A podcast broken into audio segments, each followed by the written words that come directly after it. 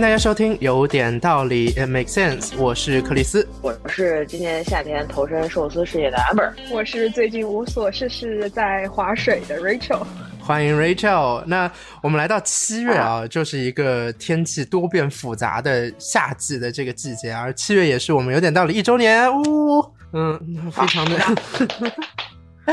鼓掌，恭喜！我们接下来聊一下这个天气啊，我不是很确定是不是每个人都特别喜欢大晴天，但我能笃定的是，那种糟糕的天气确实会让人非常不爽。那我们来聊一些这个不受人待见的天气。我先讲一下为什么我要安排这样的话题做一期节目。几周以前我在上海电影节，然后最后一晚上看完展映出来以后，我在大光明出来，在那个南京西路路边等车，哇，那是一个。刮风暴雨，凄风苦雨，让我就是默默的撑着一把破掉的伞，然后在路边等待滴滴，等了四十分钟，就大概是这样一个悲惨的，就是概念。如果路过的人看到我，应该会非常可怜我。所以说，就是 对我有伞跟没伞没有区别。我瞬间就觉得我们节目必须得来搞一期，谈谈这个天气。所以我首先先来问问看啊，我们先不聊这个特别坏的天气，我们先来说说从你个人角度如何看待。你最喜欢的气候或者天气，或者我们甚至说某个季节的天气都可以。当然，我还是最喜欢，肯定是有太阳的晴天啦。嗯啊，然后可以有点微风，然后蓝天加白云这样子。啊，你在这样的天气里面，你比如说骑骑自行车呀，或者找个地方喝点小酒啊，喝个咖啡啊，聊聊天，都会非常的惬意。嗯，我觉得这是让我情绪非常加分的一些因素。而且我是那种只要稍微就是天阴一点或者温度低一点，就是会心情。down 很快的那种人，所以现在在在在温哥华这边，我觉得它现在是连续的晴天，所以我非常的受用啊，对我很喜欢。哎，我反而蛮喜欢阴一点的天气的，就是就是我是吧？对，我不喜欢那种就是。我喜欢的是没有阳光直射的天气，就它得有太阳在，但它不用直射在我身上，而且风是微凉的。所以我想了一想，比较符合的气候可能是像什么雨后啊，但是雨后又有点过于湿润，所以我又不喜欢。我觉得我还是相对偏爱略干一点的天气，比方说秋天啊、初春。其实尤其是秋天，嗯，但是众所周知，我待过的几个地方秋天都短的可怜，几乎就是快灭绝的那种程度。所以，那我真的强烈邀邀请 Chris 来，就是温哥华享受一下现在这个夏季。就像 Amber 说的，就是，呃，虽然太阳直射的地方会有一点热，比较暖和，适合去沙滩，但实际上，嗯，只要有树荫的地方，只要有阴凉的地方，它都非常凉快。是吗？基本上就是你可以感觉到，就是风吹在这，甚至是冷的。所以说，经常出门的时候都是要随身带外套。包括你在车上，你会看到大家可能穿的服装就是天差地别，但是大家都会或者是披一件薄外套呀，或者手持一件，呃，运运动衫啊这种长袖。非常的舒服，我真的强烈要求你，而且很干，很适应，适合你刚才提到的，确实，呃，又干燥，然后微风又轻拂你，但是它又没有在那种潮湿的雨后那种呃湿气。所以 Rachel 听起来你是很喜欢你现在所处温哥华这样这样的气候的。呃，怎么说呢？我觉得温哥华它给了我很多不一样的体验吧，包括就是可能等会会谈到的，就是我经历的暴风雪，包括夏天也是。呃，按照现在这个时间的话，国内的天气应该很闷热，但是这边反而就是属于出来出出太阳。但是昼夜温差大，所以说晚上的时候你可能还要穿长袖出门，是很凉快的。嗯，那确实是挺舒适的。但我听起来反而是我我想点一下，因为我高中是在美国的缅因州读啊，就是一个嗯，就是缅因 nowhere 呀，就是因为我其实暑假有体验过缅因的暑假，就我们都知道缅因是那种冰天雪地的地方嘛，但是呃，在在东北角，就波士顿还要再北，但是它的夏天是非常非常热的。它夏天可以热到很热啊，就是就我我反而觉得这也是挺诡异的，对，没错。比重庆还要热嘛？因为我之前有正好夏天去重庆旅游过，真的直接四十多度的高温，我基本上出门我就是处在一个火炉里面，我的衣服就是直接就汗湿就没有干过，就只要我那天在室外，就就就我的衣服就是没有办法处于干燥这个环境，你一直在流汗。呀。呃，我觉得它可以就是媲美某种程度上夏天的成都，就是是啊，是对是那样的天气。我的城市，好，你点到我是吗？你气我了。来，我们先先往回拉一拉，就是所以 Rachel，你最喜欢的气候是什么？我们就说一个吧。呃，其实说实在，我可能跟 Amber 会有一点不一样，我跟 Chris 可能还有一点相近。嗯，呃，我个人可能比较喜欢那种，呃，带一点点阴雨天吧。那种气候的话，就是如果就像我们现在经常提起的白噪音，就是会让人很平静。不管那个天气，我觉得就适合休息也好，呃，或者是我在窗边呃去办公啊，去处理一些文案类的工作，我觉得很舒服。它就有一点像你身处那种。呃，森林的感觉就是很舒服，就属于那种雨后雨后森林那种那种那种舒适感。当然，我还比较喜欢下雪，可能南方孩子对雪的一种执念吧。我懂。呃，就是就是那种雪，在我的印象中也算是一种比较浪漫的一种参参照物。好像很多美好的事情和糟糕的事情都会同时发生在雪季，因为嗯呃，大家可能会经常就是看到韩剧里面那种很很很。很浪漫，就是初雪呀、告白呀，嗯嗯，呃，当然，就这东西可能就是一种意象，就是大家脑子里面第一种浮现的那种很浪漫的感觉。当然，还有就是在下雪天，呃，它不会有任何的那种蚊虫。其实我是挺讨厌那种蛇呀之类的爬行动物，嗯，还有还有那种蚊子，我是很讨厌的。还有下雨天，个人可能会比较觉得这种。嗯，没有很很让人觉得觉得沉闷，但如果是那种下暴雨一个月的都是都是下雨天的话，这种可能就不太行。很显然，我现在就陷入在上海一个月都在下雨的黄梅田里边，所以特别的难受。所以很显然，我们刚刚提到这几个自己喜欢的气候啊，都是一些相对是温和的天气。总归不至于是那种就是大大咧咧、摧枯拉朽的那种，就是给人造成伤害的天气。所以我们把那些归类为恶劣天气。而我们今天讨论恶劣天气，包括说像刚刚已经提到的暴雨啊、呃暴雪啊，甚至是台风啊这些有的没的，归根结底啊，就是我们肯定是不喜欢的。那我们既然要讨论这个呢，我就想听听二位对于这样各种各样的恶劣天气，你们是一个怎样的感受，或者说你们第一印象，就或者说简单回忆起来是一个怎样的？怎样的哎一个感触呢？我我就说一下，因为我我我碰到他们最直观的一个感觉吧。然后我觉得碰到的最大的雨是在上海。哦，就是那种雨是让我站在门口我就不敢出去。那种雨，这就感觉真的是所谓的倾盆大雨，是。那那雨都是连连着的，哗啦哗啦哗啦的一起往下掉的那种感觉。不过一般情况下这种时候我都在屋里头待着，不管你说是在商务楼里面待着或者自己家里待着。所以其实对我带来的这种伤害不是特别的大。然后关于台风，但说实在的，就是好多看那个台风或者飓风的那种损害的那种画面。但其实我对台风的那种感情是比较特殊的，因为我觉得上海是一个，就是被呃被复印的一块地方，很神奇，就都会老会有什么是什么从太平洋上哪哪哪生成的一个什么风暴，然后预计几几几号要到达上海这种，然后这个时候上海政府还会发什么。什么什么台风，什么什么什么橙色预警警报这种之类的东西，对。然后单位里面，还有所有人都会都会提醒你，哎呀，你这个一定要记得关窗啊，然后一定要把衣服都拿过来，这这种的。这种的呃善意的提醒，嗯，但是当你做足了所有的准备，包括冰箱里也囤了吃的，你会发现什么东西都没了。就是而且这种事情不止发生一次，我觉得就是每每你觉得按他们的预报的话，那个地方台上海要被台风刮过去了，然后就什么都没有发生，就拐弯了。所以到目前为止我没有被刮过，但是我觉得还挺好奇的，就就这么个感觉。amber 一语成谶，到温哥华就来一场台风，是吧？是吧？暴雪的话，哎。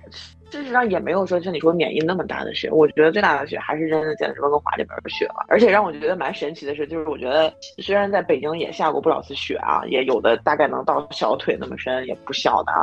但是温哥华这边下下，这个城市就瘫了，这让我觉得很意外的。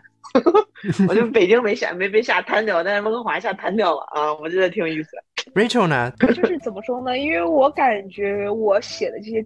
这个天气，包括我认识这种天气，可能大部分，呃，都是来自于视频呀，或者说来自于网上的一些新闻嘛。嗯，呃，就比如说刚才 Amber 没有提到的，他提到了台风嘛、暴雪嘛，我就不跟他重复。但是可能会有一点，就是我觉得在南方城市都会遇到，就是那种极端的很炎热的天气，比如说热浪。可能这种这种天气的话，而且还要根据区域不同，它给你带来的体感是不一样的。比如说在成都和重庆，它其实就是像你出门就高温的话，这种热浪就会把你包裹在像一个烤箱里面。在比如说在在成都呀，在重庆，它属于一下子升温之后，让人可能有点喘不过气。但是这个时候，如果说你来来一杯饮冰镇饮料呀，比如说冰淇淋呀。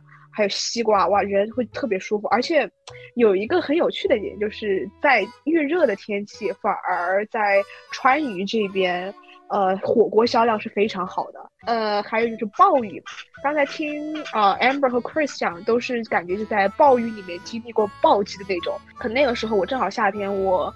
呃，刚游完泳回来，当时那个雨下的特别急，就整个泳池的水都被飞溅起来了。我当时也没有带伞，我直接就是淋着雨回家。当时整个人就可能，呃，呼吸都有不上，但是很爽。就是可能我跟你们的那种印象中的暴雨又不太一样，但那个时候地上的那种黄沙呀、水渍什么的打在腿上，其实还挺疼的，因为它带的那种沙粒。但是这个时候就就有点像今天我很喜欢 Chris 那个。提到那个标题，就是说人活一辈子要淋点雨，但反而我感觉那个时候我大概是嗯七八岁吧，我那个时候反而觉得淋雨，感觉好像让我整个人就有点心情舒畅。反而现在感觉我现在就是这个时间，我都很少有去经历过暴雨的这个机会了。能够去经历暴雨的话，我可能还想会不会可以再淋一场雨。就有的人会觉得啊，你会不会就有点像变成了一只可怜的水母？就是摇摇晃 晃的，但我会觉得，这种这种这种天气，我就像一个那种参与过大片的演员，很酷呀。呃，可以踢水，就像在踢皮球一样的感觉。啊，就可能这是我对于就是那种暴雨带给我的印象，因为那个时候游完泳之后，我觉得非常舒服，就是我是穿的那种拖鞋，就是那种呃凉拖鞋，所以说我感觉在雨里面走或者凉鞋又特别的舒服。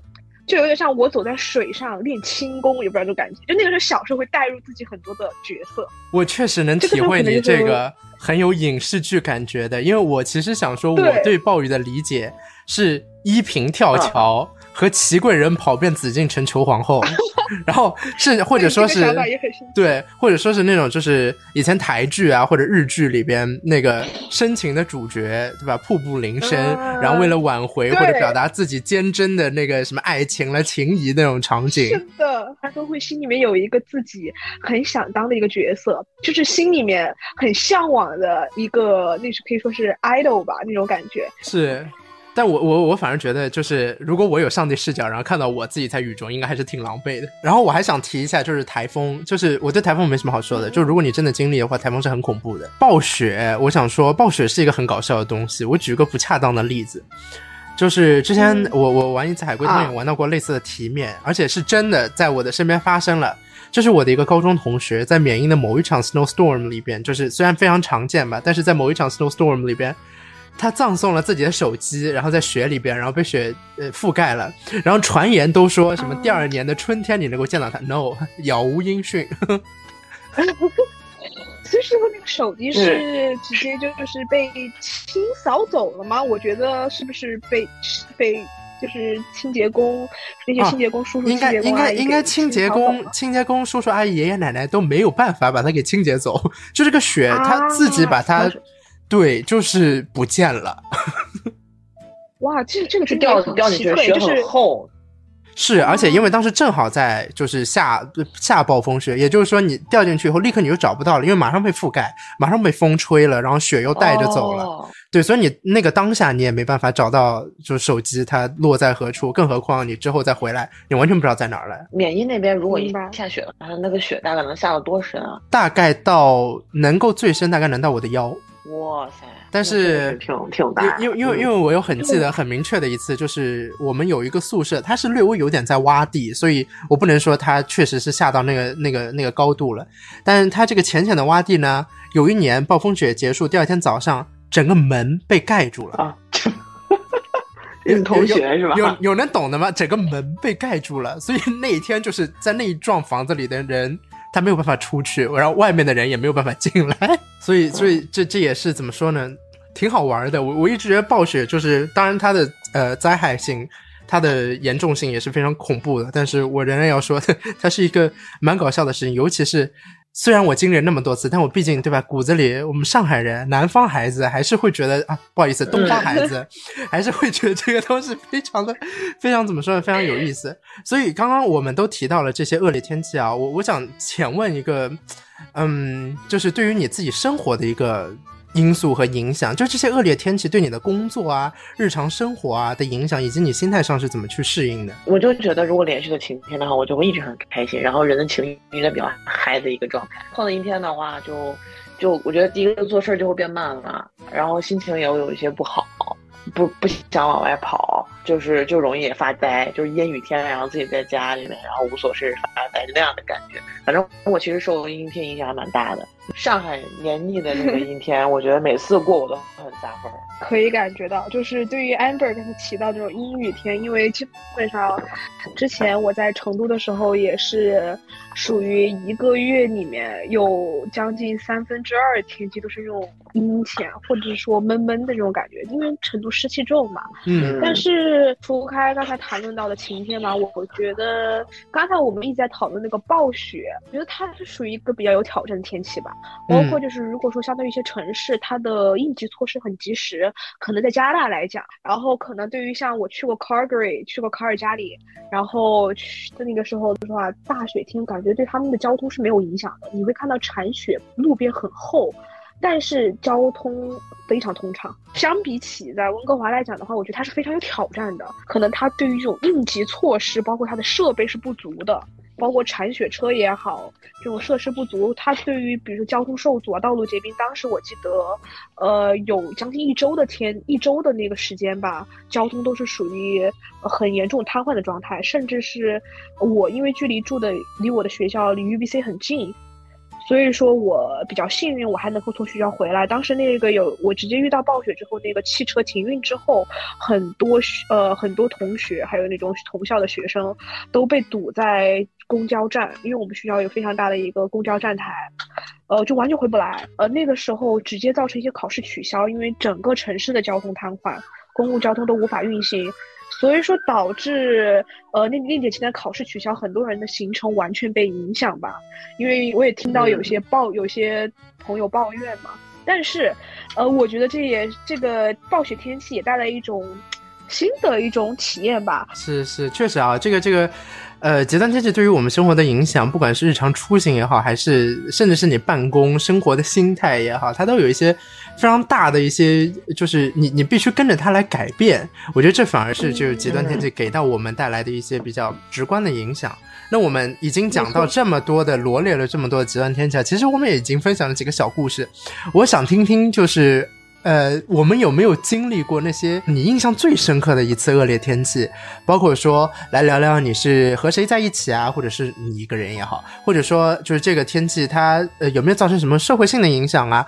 甚至是只是你一次非常倒霉的经历来分享给我们听众。最印象深刻的应该就是那会儿是在北京还读研究生一年级，是二零一二年，它现在叫有个名字叫做北京特大暴雨，因为那会儿的话我们。我们只是在其中不知道，啊，等过了之后，然后才发现，然后它有个名字叫做特大暴雨，而且还是我查了查，它是六十一年来最大的一次。呃，我同学他是住在卢沟桥那个地方，嗯，然后那个地方呢，他是他是要先有一个往下走的一个铁路桥，后来跟我们同学就是我们周末约好了，然后第二就是去西直门唱 K，平时大家都不在一块玩，好不容易周末聚在一块，特别开心嘛，就开始下雨。就是我一开始觉得就跟平时下雨没什么区别嘛。然后我们三个人凑齐了之后，然后大家就可以，当时已经下了好大一会儿了，就就开始就想往外走，然后这个时候就听听见路边有有人说说现在出不去了。你知道，当你一开始听到这个信息，你肯定觉得第一个就是我不相信，我肯定能出去，因为你看看年小小朋友嘛，肯定年轻人嘛，玩的事儿是最大的，对不对？然后或者说就算这儿出不去了，那我换个地儿肯定能出去。就是你就会这么想，然后我们三个人这个时候吧，就开始一人一把伞，就是另外两个都是我我我们高中同学啊，其实都是相当于是在北京一起上大学，大家都好朋友嘛，然后就就时不时聚一聚这样子的，然后关键我那个伞还有一个角是塌的，然后就站在那个暴雨里面，真的是暴雨，然后在一直在那儿，我们三个在那走走走走走，然后就开始找能出去上西直门唱 K 的车。然后后来就找了一个吧，然后那个司机师傅把我们三个搭了一段，然后说放下，就就真的出不去啊。然后在这个过程当中就发现了很多很，我不知道能用有趣形容还是怎么样，反正那个景我觉得这辈子我也挺难忘的。它这个山地的话，然后就不停有楼梯下来，所以我们三个人在走的时候，就当时那个水就已经是速度很快的往下流，而且已经是到膝盖的水了，就是。一只拖鞋被冲下来了，沿着那个水往下走。然后这时候我们三个不就在那搁那转悠吗？就一直找找出口。然后过了会儿，我发现另外一只拖鞋也下来了，就就那双拖鞋，还有啤酒瓶子什么的啊。但是这个时候其实我们是意识不到问题的严重性的。晚高峰下班的时候了，差不多那个应该是六七点六六七点钟。而且你知道北京那公交车它是那种中间有那种转弯区域的那种超大的那种拖挂型那种公交车。当时那个那个公交车理论上讲，它底盘都会高一点，然后它可以出去嘛。但是那个也没出去，没出去的时候，那个司机师傅在那么大的雨，因为当时那个雨其实差不多已经没过膝盖了。那个时候，那个司司机师傅也不敢茫然把车门打开，让那些乘客在站台上下车，就关着门然后那整个公交车就泡在水里，然后就那样就一直被水冲刷这样的状态。而且里边那个车上的灯也熄了，所以我们三个在地下走，经过那辆公交车的时候，那个画风特别诡异，你知道吗？因为就是那么多人在一个公交车里面，他那个门窗好的有是关着的状态的时候，那个人他会哈那个气儿嘛，那个气儿会在那个玻璃上，然后在我看来，那个公交车像一个大笼子一样，然后就把所有人关在里面，然后那个人在里面就是人头攒动在里面动来动去，就那种瞬间感觉好像那个人就跟小昆虫一样在里面。我没有任何不尊敬的意思啊，只是带给我最直观的感受是那样的。而当时我们三个人也挺，我不知道是挺狼狈还是怎么样，就是除了我们胸口的核心区域是干的之外，其他部分已经全都湿掉了。但是这个时候我们三个还在找去西直门的路，坚持到底。对对，但后来还是没出去了嘛，没出去了就就就找了一个地方，然后随便买了点食材。就吃回去，我们就去吃火锅去了。就第二天醒了之后，然后人就傻掉了，因为踩着，因为你在其中你是不知道那个雨到底是多大的。是，然后第二天醒了之后，然后看那个新闻头条了嘛，几乎就是，呃，然后就说这个雨是多大，而且当时我印象中，房山区当时就是因为那么大的雨，直接就把那墙都给推倒了。嗯，然后我们三个就。傻逼乎乎的，然后在那乱乱转，然后找去 KTV 的路，我觉得太神奇。嗯，对，就后面来看是一个非常恐怖的经历啊，只是你当时就对，真的蛮搞笑的。当时就是就不知者就胆贼大，然后跟那乱转悠。还有个什么社会影响呢？我印象就就是两个特别大的影响吧。当时一般影响最大的其实是山区的，因为它那个水流比较急的。接，然后那墙会倒，把人打到嘛。就是在二环，在二环广渠门桥那块儿，然后有一个有一个司机是直接被就是憋死在自己家车里的。嗯，自打那件事过了之后的话，淘宝的那个你知道吗？就是那个小锤，那个安全锤销量就直直冲首页，然后就卖的很快。但这里我我我那个就是呃分享一个小技巧，我听说啊是这样，你们不是那个那个那个座位那个头枕是可以拔下来的吗？就如果没有安全锤的情况下，你可以把那个头枕拔下来之后，然后那里面是有一根两根金属，对拿那个去打你那个车窗的。我也听说过，嗯，我我没尝试过啊，但是据说是可以啊。希望是不要有尝试的机会吧。对对对，确实，自打那件事过了之后，就是北京所有的地下桥，因为它都会有一个就是安全警示线，来就是这条线，当你。这条积水过这个线之后，你的车就不要再下去了，那个就也很不安全。嗯，就提示一下司机。对的，对的，我觉得这个真的不是开玩笑，因为车雾在里边，人如果没挤出来的话，我觉得就很危险。确实，amber 说到这个北京特大暴雨啊，应该是嗯，可能很多人的共同回忆啊，因为它确实是一个非常大的灾难吧，可以说是已经是真的是一个洪涝的灾害了。那同样的，其实我我也。就经历过，当然这辈子经历过特别多的暴雨。我想提几个非常非常小的，一个是我前年吧，出门去打新冠疫苗，也是天降暴雨，然后我就处于一种淌水的阶段，然后去我们街道打疫苗。我觉得就是疫苗这件事可能我记不住，但是这个糖水过去打疫苗这个事儿，这辈子可能也就这么一回。另外一点，我想说的是一个也是挺搞笑的一件事情。我在初中的时候去，说起来有点好笑。我初中生去给云南的那些山区的小朋友做支教，然后呢，嗯，当时是有跟带队老师一起去，然后我们等于支教结束了嘛，然后跟带队老师聊天，然后带队老师也是上海一起跟去嘛，然后带队老师就说，哎，他刚刚就是家里边生了孩子，然后意思是说啊、全家可以呃等到他的夫人坐完月子之后啊，去杭州玩一圈，然后他还计划挺好，因为马上就是暑假了嘛。然后我们嗯回来的时候，从云南飞上海虹桥的过程之中，应该是快接近长三角，就是上海这块，突然下了特别大的暴雨，也不知道是是台风还是就是单纯的暴雨，以至于呃天气影响是飞机不能够降落在上海虹桥，最终它迫降在了杭州萧山机场。然后我在那个当下，我在那个当下就跟我们带队老师说，看杭州到了。呀后来就是你们就从杭州回家了是吧？没有，最后是过了大概四五个小时，又从杭州飞起来了，然后最后就是等于是很晚很晚很晚到了上海虹桥。我也是就是印象非常深刻的是一次超级大半夜到虹桥，然后因为我们其实大家都是初中生嘛，就是我们家里人也都特别担心，我就 记得那个杭州啊不不是杭州了，虹桥半夜三更有那种家长嗯接机团，哦，在我比较小的时候，实际上我老家是湖北的。嗯呃，我湖北的话，我是长江边上长大的。嗯然后那个时候大家应该知道，就是三峡大坝是国内比较大的一个工程。对，呃，所以说我基本嗯上就是我家是距离大坝非常近的，就基本上以前小时候回家也好，呃，父母开车都是必须要经过坝桥上面的。呃，那个时候呃大坝的防守是很严的，基本上如果你要走那个大坝过，属于就是。你得是机关单位的工作工工作的相关的那个人士或者家属，也要办通行嗯卡才能走。嗯当然，我也在那个呃那个坝上面看过泄洪，应该是我大概四五岁吧，还是五六岁的时候比较大的一个事情，就是泄洪。当时因为好像是极端恶劣天气，是暴雨还是泥石流的影响，导致水位骤哦骤升。为了嗯保住长江中下游，比如说像上海、武汉这些重要城市不被淹，当时我记得就是中央下达了一些指令，就是没有办法的情况下，撤离了呃当时我所在在的那个省份。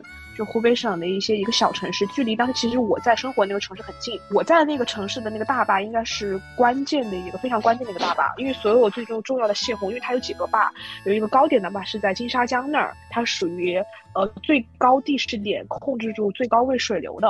而嗯我当时我所处在那个环境，它属于中间的一个大坝，它是正好就横隔在下游的武汉以及上游的那个高的城市中间最核心的一个位置。我不知道大家听过没有？屈原的故乡秭归，他的故里还有昭君故里，就是王昭君的故里，他们都是隔得很近的，他们的就被淹了。第一个是保护大坝嘛，第二个其次是那段时间，呃，因为要淹淹没城市，当时那些政府工作人员做的工作特别多，而且给的时间非常短。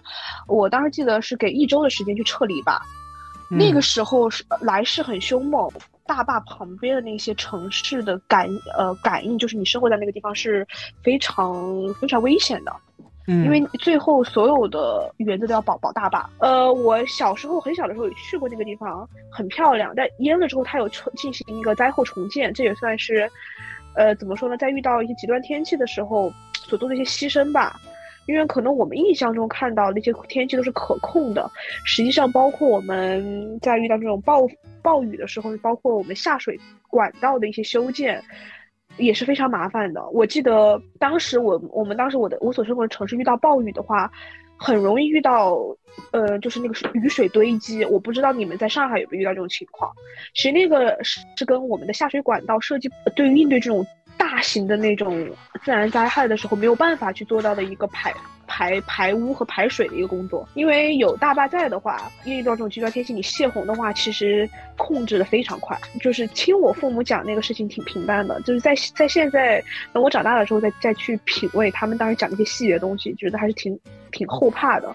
嗯，不管说是应急预案的部署也好啦，还是事先的预备啊，就有很多东西还是特别重要的。我有注意到 Rachel 有专门想想分享一些，就是在经历这个加拿大暴雪之后看到的一些社会上的一些预案也好啦，还是说紧急措施，能不能也来分享一下？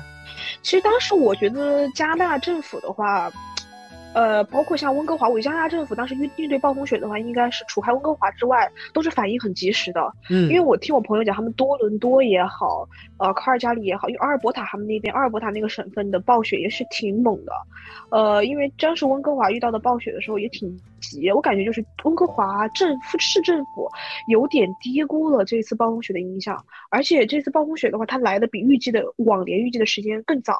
呃，我在温哥华的时候，去年应该是从十月底、十一月份开始就开始下雪了，嗯，很很很早的一个天气的。按理来讲，一般来讲，真正入冬的话，可能都会有一个过渡的一个缓冲的过程吧。呃，暴雪之后的第二天吧，它那个积雪纬度过高，整个加拿大政府不，整个温哥华政府市政府，它没有办法去及时应呃应对，它都没有没有及时在公路上撒盐，这个其实挺危险的。那个时候，基本上就就就就证明你上路可能就就会有有事儿。整个温哥华这个交通瘫痪了近七天，因为当时只要在路上开的那种公交车，基本上都追尾。当时我记得印象最深的是。在网上看到那个有人录制的视频，连续三呃三辆公交车追尾，就是刹车刹不住，就追了，而且完了之后就卡在那个转盘的位置，就十字路口的位置，根本所有车走不了。因为温哥华它没有遇到过这么大的暴风雪，很多的店是买不到防滑链的。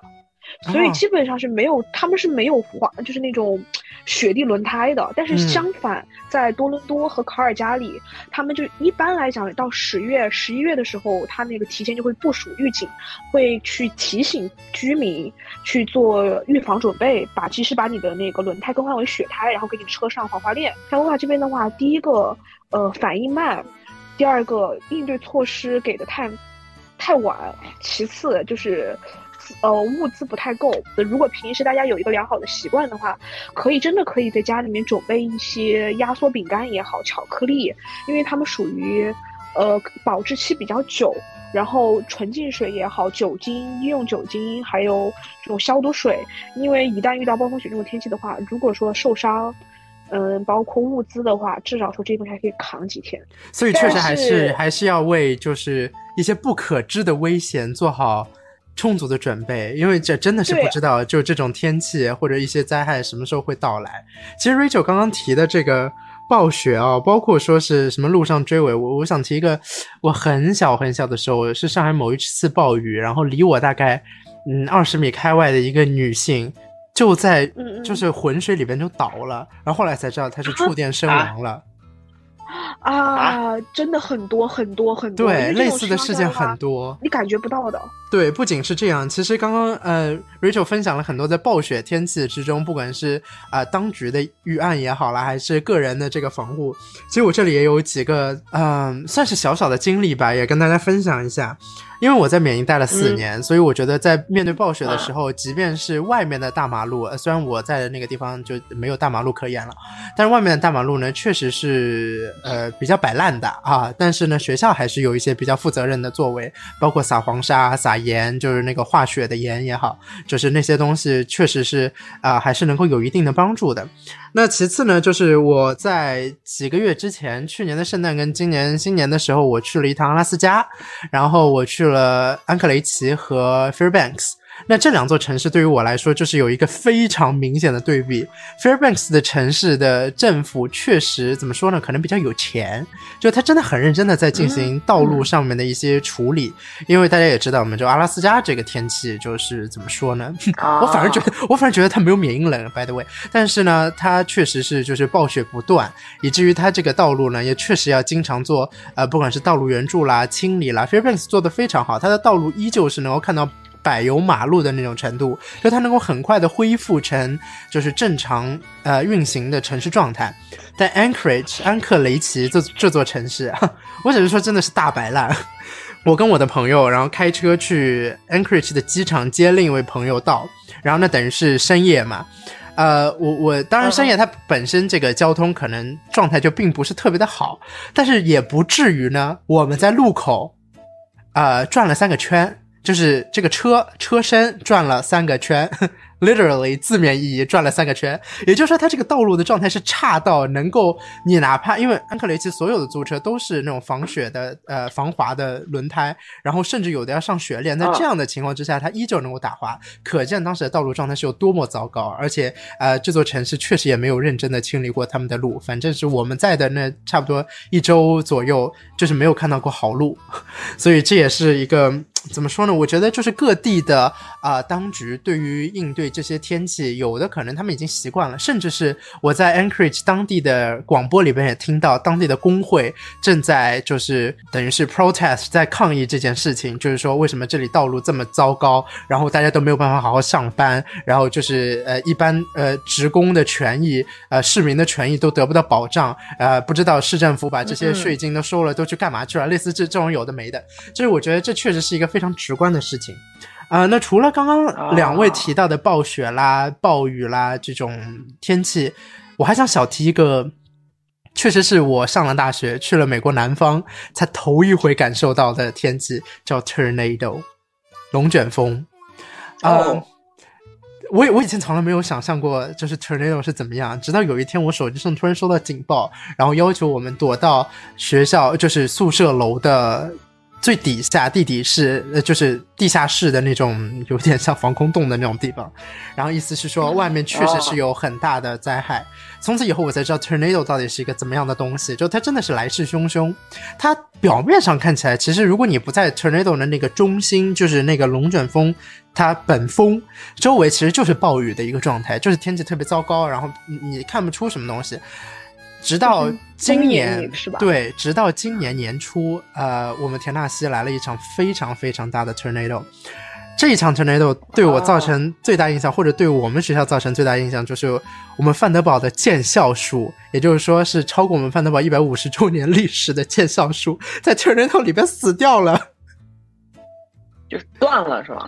对。它是一株，是为什么呀？它是一株无比巨大的，它树本人没办法躲到防空洞，就是它是 对，它是一株非常巨大的 oak tree，呃，它就是见证了所有的历史。我我们学校在第二天的，不管是官网的头条啦，校长的讲话啦，都是无比怀念这座树。然后包括说那个董事会出来也是讲这棵树经历了，呃，包括经历了什么，甚至是因为它岁数很大，它可能经历过什么南北战争啦，然后南方什么就是满目疮痍重建起来，就类似这。这种东西，他经历很多东西，结果在这一场元老级别的人物了。他在这个学校里边就是见过所有人，但是在这一场。龙卷风里边，他 die 了。然后不仅如此，我觉得我们学校其实应对这些天气还是有一些预案的，就包括说，在它马上要到来的前三十分钟内，我们校园里边会响起警报，然后会有广播，让大家快点驱离，不要在啊室外，快点躲进室内，然后尽可能去有掩体的地方之类的。我觉得这些做的都不错。但是从城市的角度上来说，确实又是某一种程度的摆烂，因为在离我们学校不远，就是校外的不远的一条马路上面。其实就是有树倒下，然后呃，不知道是为什么那个地是碎了还是塌了，就是接受到了这个龙卷风的影响，然后直接那条路就封掉了嘛。也就是说，我们必须得绕路走。这不是重点，这重点是我们听说呢，这条路呢要三个月以后才能修好。嗯，它。就是他怎么说呢？他就是受了一点皮毛伤，但是我不知道就是为什么受他要这么久。这是我自己所经历的一些恐怖的天气吧。我觉得我们刚刚都已经聊到了，就是很多很多不一样的恶劣天气啊。Rachel 也提到了一些我们应该做足的准备。我还想问问 Amber，就如果你在应对这些恶劣天气的时候，你会做什么准备？嗯，我觉得最大的准准备就是跟家待着。True。对，就把冰箱塞满嘛。嗯，对，然后这个时候了，你比如说，如果你真的有一些必须要做的，比如工作也好，或者学习也好的话，那就变成线上，或者是要么就取消。那大概就是这样子的一个形式，就就等天变暖和之后，然后人再出来活动。对，说到这儿的话，我有一个问题问你一下，你也可以你们当时在那个阿拉斯加那边？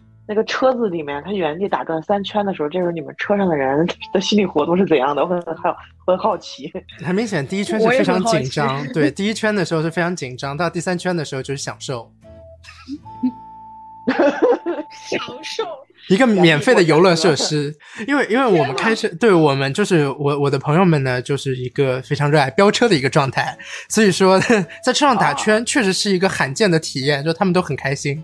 而而且因为我想我想讲一下前情提要，就是它确实是在深夜，就路上是没有别人的，嗯嗯，路上是没有别的车，哦，对，是这样一个状态。然后那个红绿灯呢也是要闪不闪的状态，就是它夜里可能就是。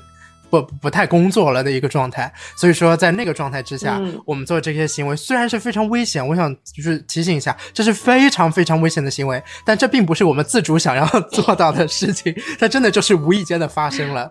所以说，如果就是朋友们，大家啊如果遇到这样的情况的话，真的非常非常千万的小心，在这样的夜里，大家就尽量不要出门了。嗯，嗯还有就是补充一点点，就是如果你被迫一定要在路上的话，因为确实有很多人通勤嘛，当时像温哥华下雪的时候，很多人就直接被封在高速路上了。嗯，就是一定被迫要通通勤的话，我觉得这时候最好开的是油车，不要开电车对，啊。因为电车的话，它因为在极低气温下会直接瘫掉。因为我当时我有个同学就遇到这种情况了，就直接就是回来，没办法。油车的话，就是你相当于烧油，然后你只要让空调暖的就行了。但是电车的话，如果你开着空调啊，那个车充不了多久，然后整个就瘫在路上了。所以说我我我还想就是提一个，我其实也觉得挺搞笑的一次经历，就是嗯像 Amber 其实之前已经提到了上海。某种程度上有结界，虽然最近几年这个结界好像有一点小小的打破，但上海确实是经常有台风的预警，可是台风就是属于一个擦肩而过、擦肩而过的状态。在我嗯小学、有一年，马上要开学了，八月三十一号，啊，传说要来一个台风，我现在已经不记得这个台风的名字了，但这个台风呢，最后啊确实是没有来。不过在八月三十一号的晚上呢，我一直在默默的等待。你知道我在等待什么吗？我在等待我们小学的班主任啊给我妈发短信说明天停课，然后，然后等到了。在八月三十一号的晚上，第二天九月一号就是全市开学的状态下，八月三十一号晚上等到了啊、市教委下发通知，跟那个市气象局沟通之后，要求明天全校中小学生停课。我天，我那真的是就是多赚了二十四小时的感受，你知道吗？然后第二天确实是台风也没有来，不过最搞笑的事情呢是上海台呢就是去要在小学里面采访嘛，毕竟开学停课这件事情还是非常罕见的。然后他去到我们的小学，我的小学去采访，然后 最搞笑的是我们的校长。党委书记、教务主任、副校长、啊四个人齐刷刷的一排站在校门口，然后在校门口干嘛呢？不是在迎接记者，而是在迎接那些昨天晚上看到手机但是没有注意到短信的那些家长。今天早上冒冒失失又把孩子给送来，然后跟那些家长说：“ 你们回去吧，今天不上学。”对，我觉得这个这一幕真的感觉笑。对，嗯，就是这些这些呃校领导也必须要负责嘛，然后再加之又有电视台来拍，然后就我觉得这个画面就特别搞笑，因为我也是无意间看到新闻里边看到，哎，怎么是怎么是我的学校啊？然后就就看到真的还有不少人，怎么说呢？这些小朋友，嗯，这么爱早起吗？这么想去学校吗？如果是我，我绝对不会去。感觉说实在的，我觉得就就搞笑的话，比起你们，我觉得可能就是我淋雨的那次，就最开始已经提到了。啊好，呃，但是其他的话，就是沙尘暴吧，我不知道你们有遇到过。就是那种沙尘暴的话，不是那种特别急，我没有亲眼见到过。但是在像在南方，像我当时的老家在湖北那儿，它其实特别到干燥的天气，快入秋的时候会遇到沙尘暴。嗯就是在那种时候的话，它不是那种像西北那边特别猛烈哦。给我印象最深就是你回到家之后，我妈经常会吐槽，怎么就是我前两天才打扫了那个，呃，才才抹的那个桌子，才拖的地，就有一层就有一层就是那个灰在上面了，会有一层薄薄的黄沙。然后那个时候，如果你出门不关窗户的话，经常就是真的就是，一一一回家，你的那个阳台。还有你的那个房，可能就是房间的那个桌子上都会有一层，就是那种那种薄薄的沙那种，沙粒那种。哦而且当时我住的楼层还比较高，嗯就就嗯其实住的楼层越高，越容易遇到这种沙尘的天气。是，哎，这确实是挺困扰人的。我觉得就是几乎所有的恶劣天气吧，都在某种程度上真的是让人挺心烦的。所以我来问一个还比较比较怪异的问题，就是我要逼迫、嗯逼迫二位必须做出这个选择啊，就是如果你必须啊、挑一种恶劣天气来遇到，就你这这就人生或者接下来的的某某些日子里，嗯你最希望，也不能说最希望吧，就是你最能接受遇到哪一种？Why？会不会一说到等会儿就遇到了？嗯 一嗯，语成谶。要不先说吧。哎，我我跟说一个我最不可能我遇遇到的话，Amber 也会遇到。我们在一个城市，啊算是算是怎么？大家都是绑在一根绳上的蚂蚱，我可能会选暴雨吧，啊啊！影响更少哦一点。夏天不可能有暴风雪，啊对那应该现在不会遇到，那应该现在不啊会遇到。对，很难说，说不定有个窦娥很冤呢。Chris Chris，你知道之对，如果我们遇到了，我们会给你发消息的，把你挂挂起来。啊，但是但是其实我啊挺能理解 Amber 说，就是在这种恶劣天气中能够遇到下雪，确实是一个好一点选择，因为下雪之后还能有一些后续的行为，包括说雪，毕竟就 Amber 也滑雪嘛，对吧？就是如果下了非常、嗯。非常大的雪，那个雪质确实是非常好啊，而且就是能包括粉雪对，能够能够能够玩啊什么的。包括说，其实我也喜欢下雪的一点是，嗯、下雪会有 snow day，就是大家在北美上学应该、啊。应该都知道，就是会学校会停课，然后或者说对对对呃比较贱一点的学校呢会转网课啊。当然我也不点名到底是什么学校，但是呢就是。对，但是就是 snow day 这个东西确实是非常的好，就捡一天便宜嘛，能不出门就不出门，我可喜欢这种日子了。我来问两个，就是比对较、比较有创意的，我们就是稍微扭转一下我们的这个频道啊。如果你被困在一场恶劣天气中，你希望有谁在你身边？就这个问题啊、我们可以宽泛一点来想，可以是可以是就是你的亲人熟人，of course，也可以是就是任何的超级英雄啊，或者说是任何名人都行。哦，那如果是亲人的话，或者亲人爱人的话，那当然是希望我对象啦。对，嗯当然如果要能给我再附加一个美国队长或者是钢铁侠，就更好了。就这个时候可以让他们出去帮我们找吃的。工具人对哎，不是，你这是找工哎，具对对人是吧？对对对，用来驱使，我们回家，然后给我们车充电。对对对对对。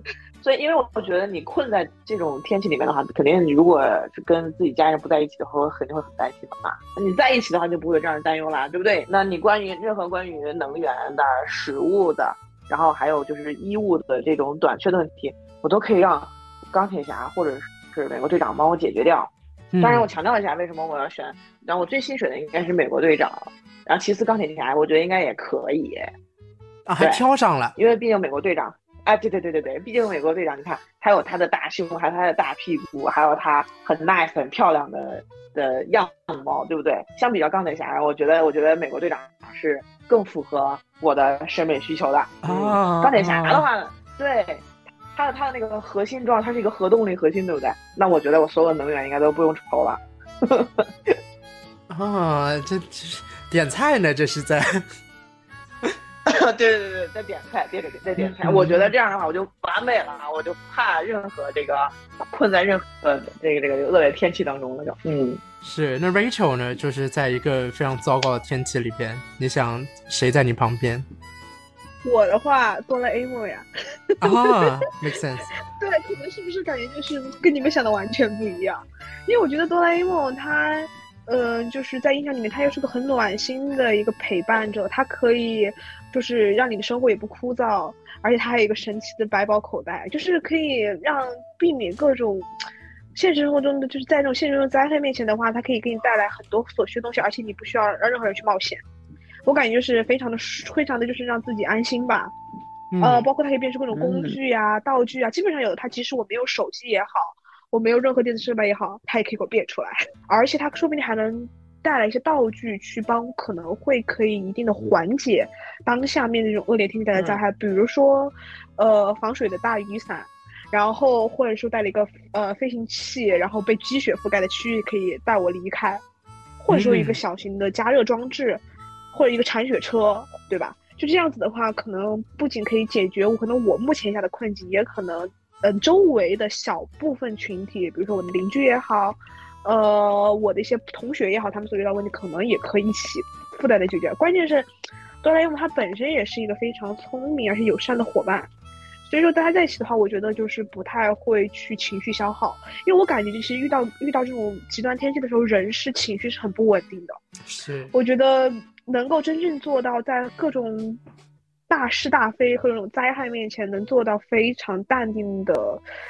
很难，所以说如果有这样子的一个很稳定的一个呃一个个体存在的话，可能真的可以让自己家人包括朋友，就像 amber 说对象，都可以处在一个相对安全的一个环境里面吧。我觉得这是属于一种，算是一个，呃陪伴者鼓励者，也算是给你带来困境中很坚很很重要的一个物质保障。嗯，确实，我觉得 Rachel 提到一点非常重要，就是。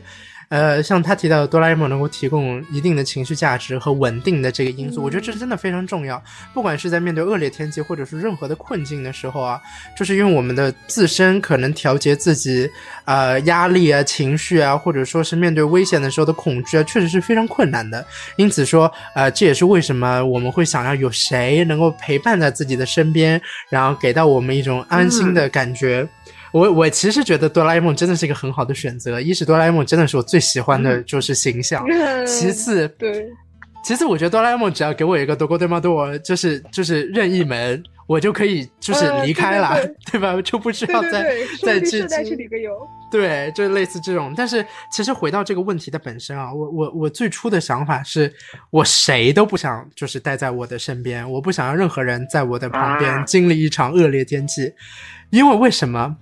在恶劣天气中，我本人非常狼狈，我不想被任何人看到。哦，Chris，那你还要带一只鸡吗？带只鸡，嗯，是这样的。如果这个恶劣天气它就是会影响到一些就是呃传染病，然后随时随后丧尸病毒爆发，那确实我还会带一只鸡。就是我们回到了那个世界末日那一期，不然的话就是鸡，嗯。其实怎么说呢？嗯，如果只是下雨下雪这种，呃，算了吧，好吧。那我我不知道是我照顾他还是他照顾我了。哦，OK，好的。我我还想再给大家来开一个脑洞，就是说，嗯，我我们刚刚讲到是陪伴在我们身边嘛。那现在你升级了，你不不不用召唤任何工具人在你的身边了，你能够掌控天气，你是东海龙王，你会制造出怎样的恶劣天气？让你的朋友们去应对，这这真的是一个看脑洞。我们就是大家随便说。那我想问，东东海龙王能制造龙卷风吗？你按按传说嘛，东海龙王应该下打雷下雨。是啊，我们就是太平洋龙王。太平洋龙王。那我觉得是这样的，就是如果要想啊，就是要么一个是龙卷风，要么是冰雹。我觉得这两个给给给个体带来的物理伤害应该是比较严重的。哼。冰雹的，还有那种就是你知道吗？像乒乓球那么大的，甚至稍微再大一点那种冰雹，那冰光往下砸，你知道吗？哎，你的朋友真的是都得罪你嘞？对，因为我想象一下，我觉得这个对于肉体带来的损伤应该是比较强烈的。嗯，但或者是闪闪电也行，然后闪电劈中，我觉得也不错。闪电劈中，真无所不用其极，所有天气能够造成最糟糕的影响，你都想到了。那 Rachel 呢？我突然觉得我的，我想到我我我想要的极端天气好弱呀。怎么说啊？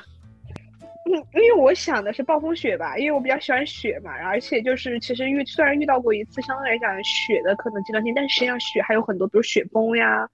还有比如说雪地里面它的一些光的一个折返，它带来一些也是这种光污染的一些东西，我觉得这这这也是挺严重的嘛。嗯。但是这东西的话，还有一个就是可能就是这个是我想制造出来的首选的天气。如果说还有其他的选择的话，可能台风吧，因为我确实没有经历过台风，想看看大家在台台风中凌乱的感觉，感觉自己有点坏。但是确实这种台风的话。就就像就像 Chris 说，就是 Chris 和 Amber 你们俩提到过的，就是你台风可能所有的东西都准备好了，它转个弯了，走了啊，但也有可能真的就席卷而来，就感觉就就台风这种天气的话很刺激。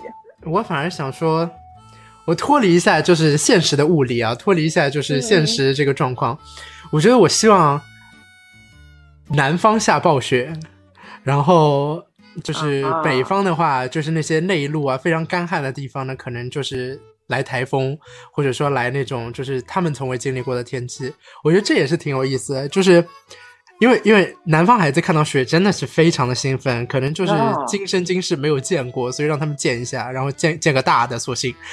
然后北方就是如果比较干旱的地方，那下一滩水过去，那确实是，嗯，不说帮助他们吧，确实也是一种新鲜的体会。我觉得这就是如果我们各个地方的这个天气的，呃，打引号的灾害能够互换一下，在某种程度上确实是一个非常新奇的体验。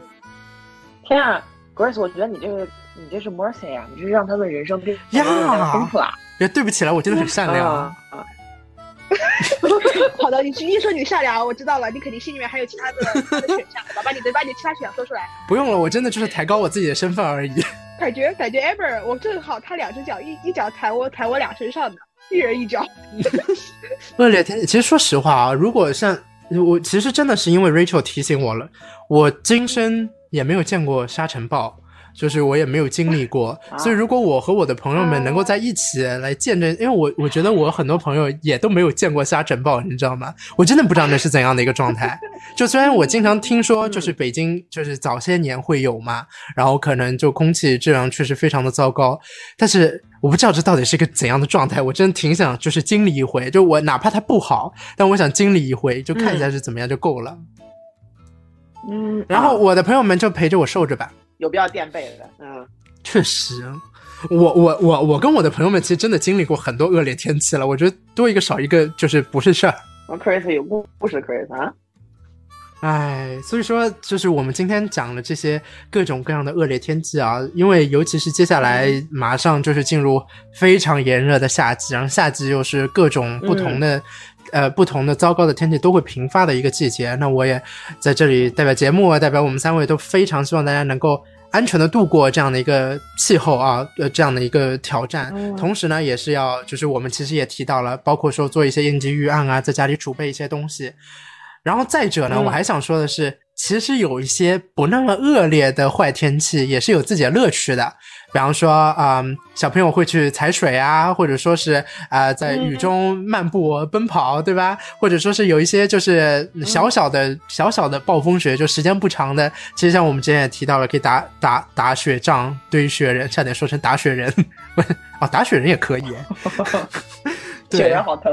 对，就类似这样的天气呢，其实也有自己的乐趣。所以说。怎么办呢？就是天气这个东西，我们毕竟改变不了。大家不是太平洋龙王，也不是大西洋龙王，对吧？所以说，我们只能经历着、接受着。那我们其实也已经已经历经那么多的天气，也很期待，就是之后我们还能够挖掘出更多的呃安全的乐趣。所以非常感谢大家能够收听本期的节目。同时，如果你有更多想要跟我们进行交流的，可以在评论区里面跟我们互动。那我们下期再见啦，拜拜，拜拜。你离去那天，忽然倾盆大雨，忘记关的窗。是。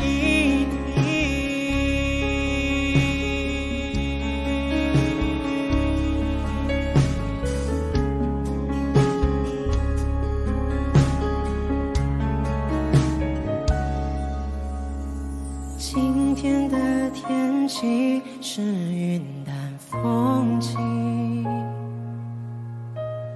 仿佛不记得那已经逝世的雨季。